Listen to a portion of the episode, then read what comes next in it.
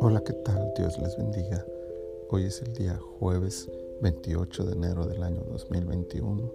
Estamos en la temporada 1, episodio 24 de nuestro tiempo devocional en su reposo.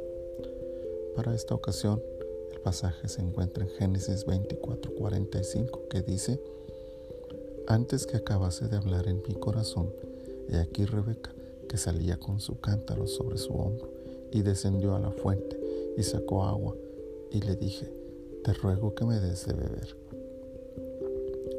Dos veces narra la Biblia la forma en que el criado de Abraham oró pidiendo la ayuda de Dios para el cumplimiento de su juramento. La primera es el momento exacto en que tal oración sucedió. La segunda es la forma en que él narra dicho suceso ante la familia de Rebeca. El versículo escogido para hoy es parte de la segunda ocasión que aparece esta oración en la historia.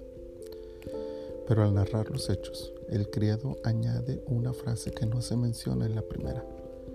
Él dice que todo esto lo dijo en su corazón, pues señala, y cito de nuevo, antes que, que, acabase de hablar en mi corazón.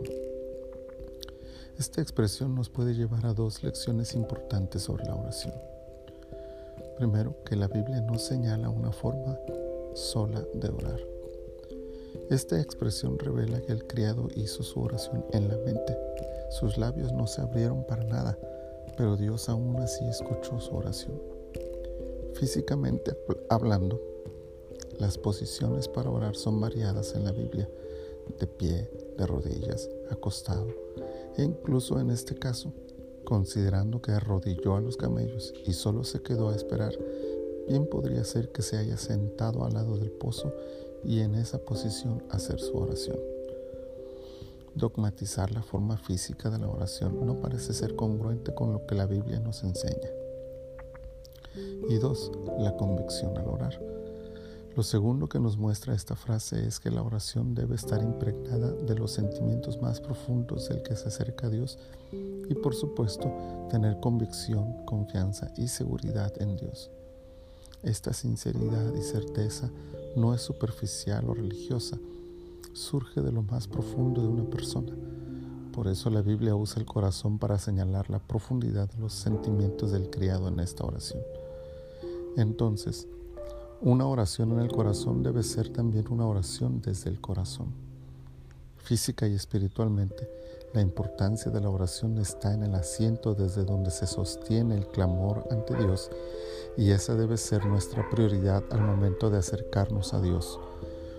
Oremos audiblemente o en el corazón. Oremos desde el corazón, sabiendo que Dios escucha y ve lo que hay en nuestro interior y está dispuesto a darnos aquello que necesitamos y que traerá honra y gloria a su nombre. Señor, en esta hora nos acercamos delante de ti, sin importar en este momento la forma, pero sí nuestro corazón, Señor.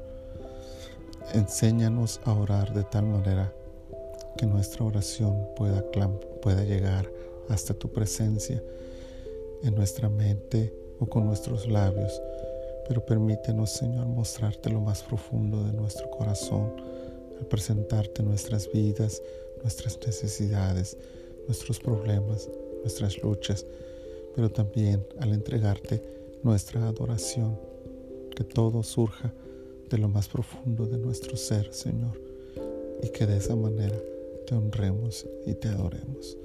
Señor, muchas gracias. En el precioso nombre de Jesús. Amén.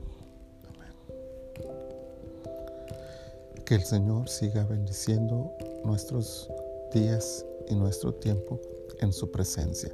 Dios les bendiga.